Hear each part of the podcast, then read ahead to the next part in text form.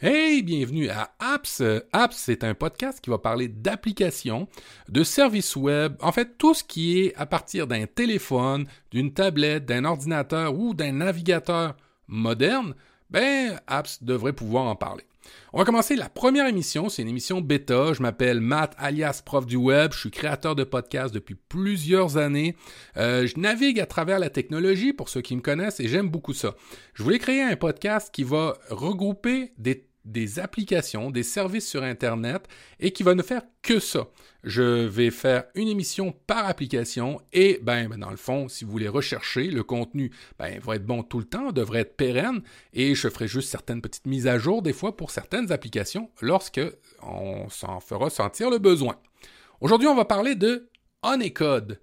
Honeycode, c'est un service web développé, développé, développé par AWS Amazon, la branche développement d'Amazon. On sait que Amazon est une boutique en ligne, mais c'est aussi beaucoup maintenant, ben, l'Internet global en dessous, duquel vous consommez, ben, du Netflix, que vous consommez aussi du fois du Twitter, que vous consommez toutes sortes de choses.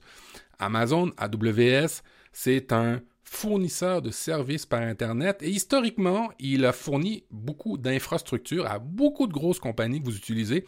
On estime entre allez, je vais m'avancer 30, 40, 50% des fois de services que vous utilisez dans une journée qui appartiennent à AWS, en fait, pas qu'appartiennent, sur lesquels sont bâtis euh, ben, sur les services d'AWS. Alors, euh, on parle de Netflix, euh, bien connu, mais il y en a beaucoup, beaucoup d'autres sur lesquels ben, se reposent, sur lesquels, en fait, se sont installés sur AWS. Je le dis à l'envers, mais vous comprenez un peu l'idée.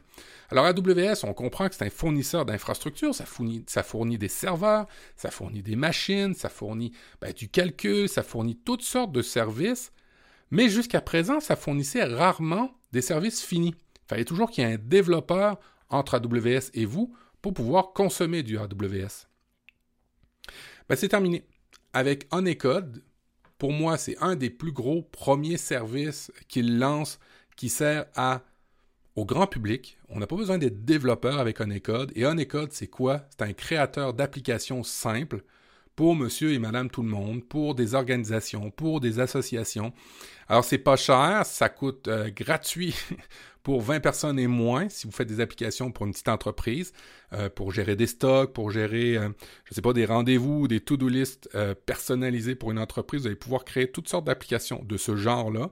Et si vous êtes plus à collaborer, ben, vous allez pouvoir payer un forfait, mais je vous rassure tout de suite, c'est très, très accessible. Alors en Code, on va rentrer ça tout de suite. J'essaie de faire une démonstration d'application, ou en tous les cas de parler d'application dans Apps en moins de 10 minutes. Fait qu'on va euh, y aller assez vite.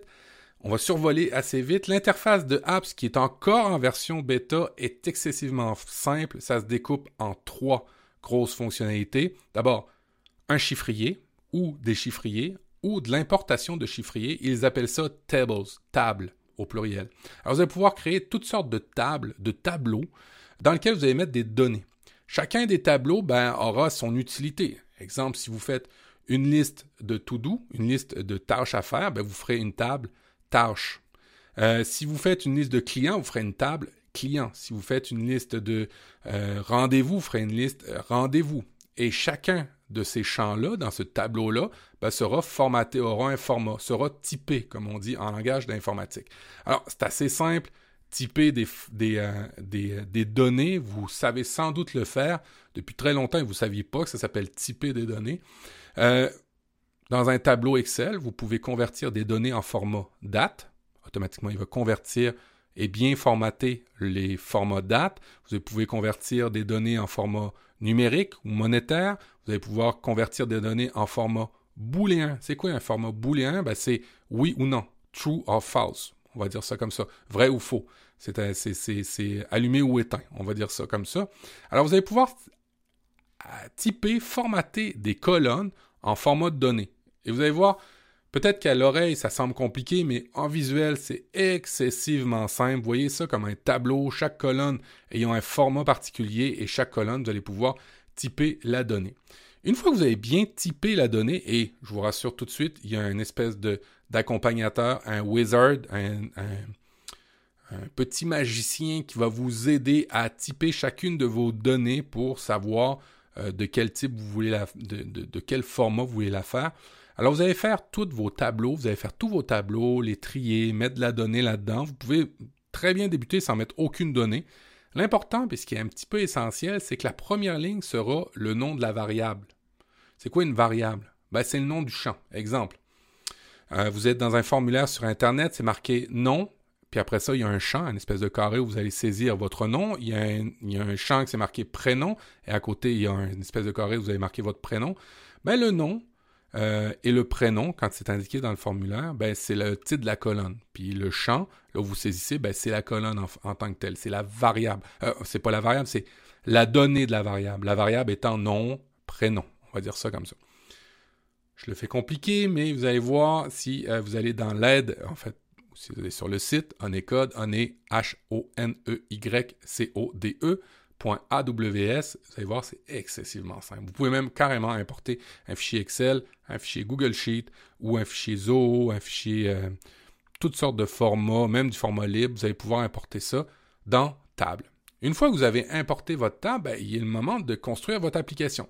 Alors généralement, quand vous construisez une application, ben, vous construisez une application à partir des données. C'est un peu logique d'y aller dans ce sens-là. Qu'est-ce que vous voulez faire avec une application habituellement, à part les applications d'écoute de musique ou de cartographie, c'est bien souvent des applications qui recueillent, modifient, suppriment, éditent des données, surtout en entreprise. C'est souvent ça qu'on fait, on fait de la saisie de données.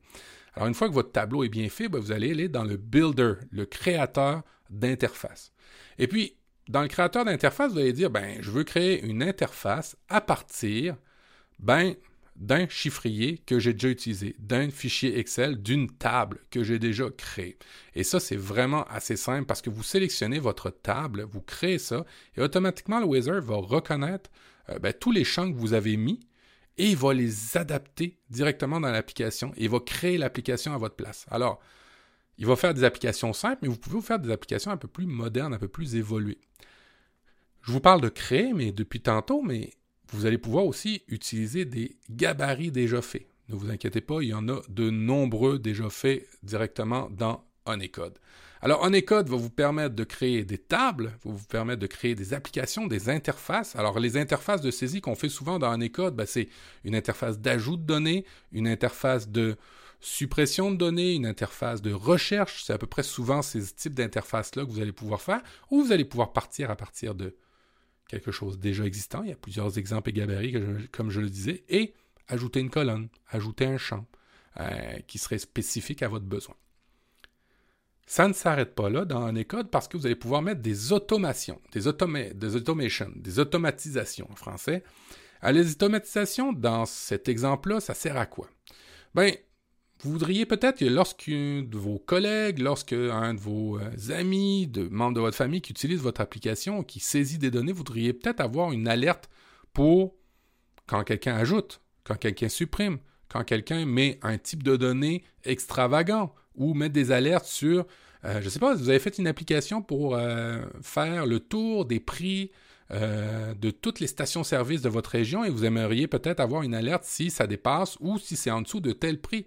Alors vous allez pouvoir le faire avec les automatisations de Honeycode et automatiquement il va faire ce que vous avez à faire. Tout ce que je vous ai dit là se fait avec une souris et un clavier. Pas besoin de notion d'informatique réellement. Vous n'avez pas besoin d'être programmeur pour faire ça. C'est vraiment du no code, low code. C'est vraiment aucun code à faire et vous allez pouvoir faire des applications. Une fois que votre application est faite, vous allez pouvoir la partager. Alors vous pouvez la partager en tant que collaborateur ou en tant que co-créateur. C'est là la nuance qui est importante à comprendre, c'est que si vous l'envoyez en tant que collaborateur, ben, il va avoir l'application de saisie uniquement, mais si vous l'envoyez en tant que co-éditeur, ben, il va avoir l'application en mode édition. Il pourra saisir de la donnée, mais il va pouvoir aussi faire des modifications. À vous de savoir le type d'accès que vous voulez donner. C'est disponible à partir d'un navigateur moderne. L'application est disponible sur iOS. L'application est disponible aussi sur Android. Et puis, vous avez juste besoin de l'adresse de courriel de tous vos collaborateurs pour partager vos applications. L'application, pour le moment, est encore en bêta. Il y a une version Community, s'appelle honeycodecommunity.aws, et vous allez pouvoir poser des questions, soumettre des fonctionnalités.